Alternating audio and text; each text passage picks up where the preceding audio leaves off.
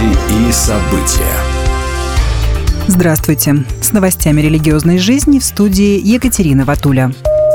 В Латинской Америке продолжает расти евангелическое миссионерское движение. Как пишет Christian Post, по данным Центра изучения глобального христианства, число миссионеров из Латинской Америки с 2000 года выросло уже на 300%.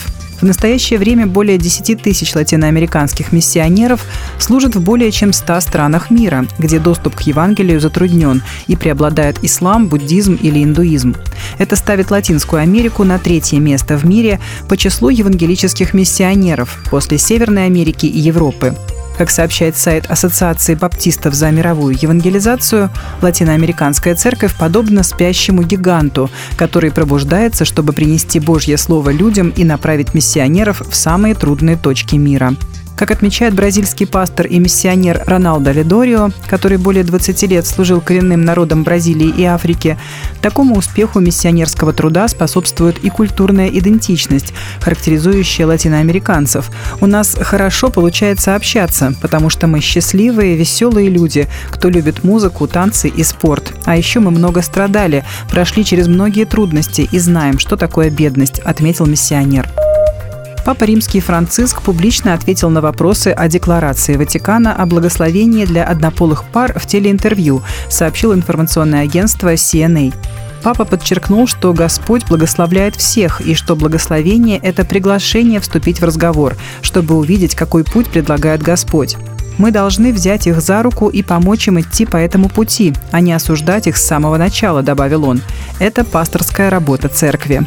Декларация Ватиканской дикастерии доктрины веры от 18 декабря прошлого года «Фудиция Супликанс» разрешила священникам предлагать нелитургические благословения парам, находящимся в нестандартных ситуациях, включая однополые пары.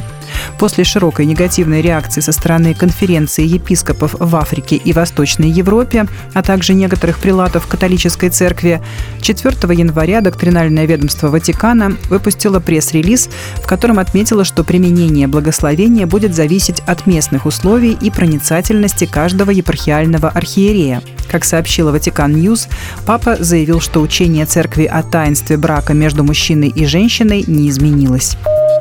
В Литве церкви решили использовать не только как духовное, но и как физическое убежище.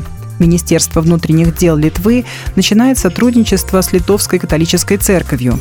По словам министра Агне Биолайте, совместными усилиями они будут искать возможности оборудования убежищ в подходящих зданиях религиозного назначения, а также использовать инфраструктуру для установки оповещающих сирен и развития их сети в Литве. Планируется, что во всех семи епархиях Литвы, 60 муниципалитетах, сотрудники Департамента пожарной безопасности и спасения вместе с духовенством обсудят актуальные вопросы подготовки общин. По данным департамента, в зданиях, принадлежащих Литовской католической церкви, в настоящее время имеется 31 специальное помещение, отмеченное знаком укрытия. В случае чрезвычайной ситуации в них смогут временно укрыться более 10 тысяч жителей. В праздник Крещения Господня 19 января 2024 года в Московской Центральной Церкви Евангельских христиан-баптистов прошло крещение 22 человек из московского региона. Словом поделился Геннадий Андреевич Сергиенко, пресвитер Второй Московской Церкви ЕХБ. Он отметил, что многие в крещенские дни стараются окунуться в проруби, чтобы любой ценой хотя бы раз в году смыть свои грехи. Но ледяная купель в этом не помощник, только кровь Иисуса Христа, которую он пролил на Голговском кресте. Заповедь водного крещения провел Владимир Борисович Тангушов, пастор Московской Центральной Церкви. Поздравил крещаемых с началом новой жизни Сергей Николаевич Золотаревский, первый пастор Московской Центральной Церкви ЕХБ. Новообращенные вознесли Богу молитву благодарности и приняли свое первое причастие. Будьте в курсе событий вместе с нами. А на этом пока все.